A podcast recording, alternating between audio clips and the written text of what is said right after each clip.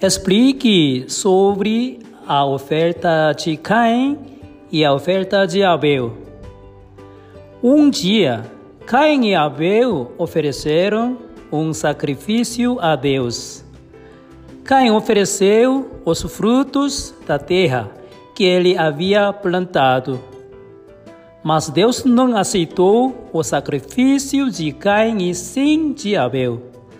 Não há problema, não há defeito que Deus não possa perdoar. Mas o ser humano somente quer levar coisas boas diante de Deus e quer esconder as coisas más.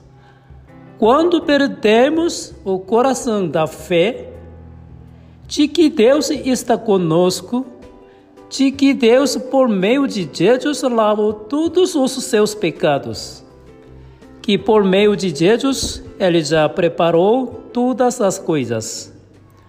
O coração passa a ser dominado pelo seu pensamento, ele começa a querer se esconder, esconder a sua vergonha e tenta resolver seus próprios problemas. Adão e Eva, comendo do fruto do conhecimento do bem e do mal. A partir daquele momento, ele tinha que se esforçar e trabalhar. A partir do momento que o ser humano abandonou a Deus, ele viveu pelo seu esforço e trabalho por si mesmo. Caim era uma pessoa que trabalhava no campo. E Abel era pastor de ovelhas.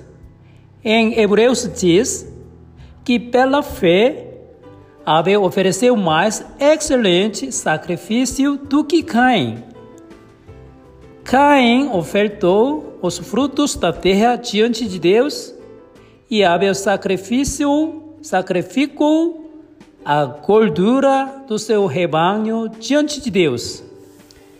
De acordo com a Bíblia, Abel ofertou pela fé. Qual fé? Qual fé? Fé é quando o coração de Deus e o nosso coração se tornam um. Fé é descobrir o coração de Deus e me tornar um com o coração de Deus. Por isso, Abel uniu o coração de Deus transmitido por seus pais. Abel, por ser fraco, não podia acreditar em si mesmo e assim inclinou os seus ouvidos para a palavra de Deus. No entanto, Caim não concordou com a voz de Deus porque acreditou nele ao receber o amor de seu pai e de sua mãe. Porque Caim era bom e fazia bem as coisas. Ele ficou preso naquilo que ele fazia. Por isso, não tinha interesse pelo coração de Deus.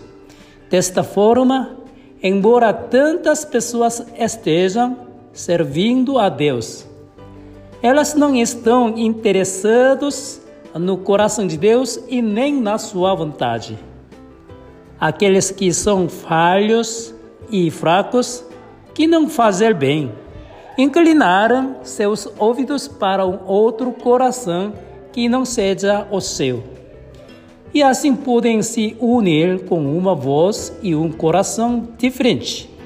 Deus amaldiçoou a terra e nunca aceitou nada feito pelo esforço ou suor humano, mas somente.